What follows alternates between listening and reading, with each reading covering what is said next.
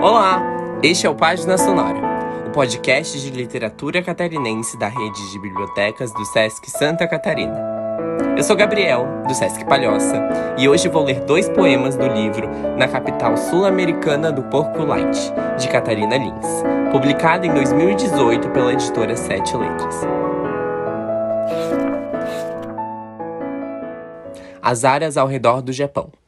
Os primeiros passos ao redor do poema e então, os versos, escritos para ti, em direção a ti. Lá, na capital sul-americana do Porco Light, as coisas acontecem já sempre no chão. Não como as roupas dobradas, caindo sempre exatamente assim, sobre os corpos dobrados, como numa Olimpíada. Sabe? Você sabe exatamente o que isso quer dizer.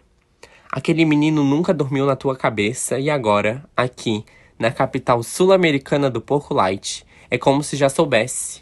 O passado, os poemas, não eram como os meus, os teus ou nossos que escrevemos, sem sequer saber que são versos. Mas agora, aqui, na capital sul-americana do Porco Light, as coisas acontecem já sempre no chão, e os humanos não mais temem seu passado. As chaves não eram nunca perdidas, mas sim encontradas.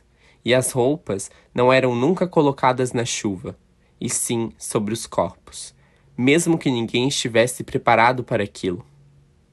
Como era mesmo o nome do estrangeiro que chegava e atravessava a cidade e sempre caía, mesmo na chuva?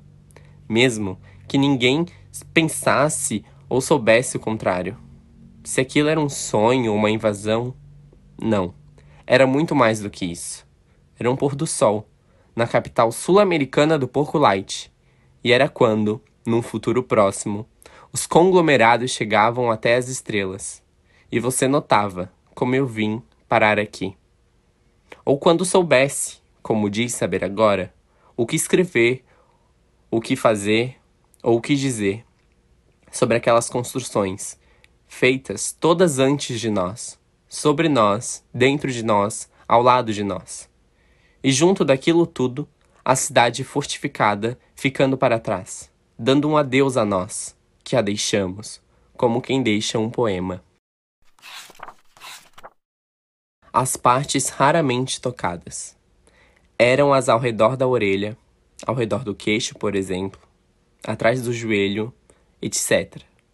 No sonho, eu ia de igreja a igreja passando os filmes do São Gabriel, ministro da Saúde. E você passava geleia no pão.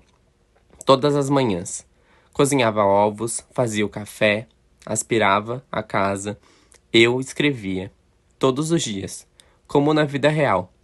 Mas a diferença é que o que fazia sentido ali era como um romance. O livro que chamei o livro de sair para a luz. Por quê? A luz é uma estação de metrô em São Paulo. Nós saímos ali para a exposição, e os acampamentos em volta nunca nos impediram de chegar e ver a grande arte. Mas isso era num tempo em que ninguém estava preocupado com a morte. Agora você joga o lixo para fora e eu já não quero adquirir um Jeep. Nunca quis. Ou ter um filho bebê para mostrar as fotos às minhas amigas. De verdade, nunca quis. Mas você, com os pés intocados, Jamais saberia como começar a tecer esse tipo de história. A sua mão escorregava da minha e estávamos na ponte, longuíssima, sobre o mar. E debaixo dos teus pés eu podia enxergar a enorme altura. Mas eu cheguei do outro lado e você continuava ali.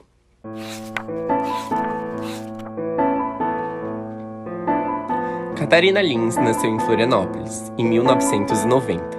É autora de Músculo, de 2015, Parvo Orifício, de 2016, O Teatro do Mundo, de 2017, Na Capital Sul-Americana do Porco Light, de 2018 e Um Bom Ano para o Milho, de 2021. Em 2018, foi finalista do Prêmio Jabuti na categoria Poesia com o livro O Teatro do Mundo. Figura em antologias como É Agora Como Nunca, antologia incompleta da poesia contemporânea brasileira, Organização de Adriana Campanhoto, Companhia das Letras, 2017, E As 27 Poetas Hoje, Organização Heloísa Buarque de Holanda, Companhia das Letras 2021. É formada em Letras pela Pontífice Universidade Católica do Rio de Janeiro, PUC-Rio, e cursou doutorado na Universidade de Princeton. Esse foi mais um episódio do Página Sonora, o podcast de literatura catarinense da rede de bibliotecas Sesc Santa Catarina. Acesse e ouça mensalmente novos episódios pelas plataformas de áudio e também pelo YouTube. Não deixe de conhecer mais da cena literária catarinense. Vá até uma biblioteca do SESC e leia mais obras como esta. Até mais!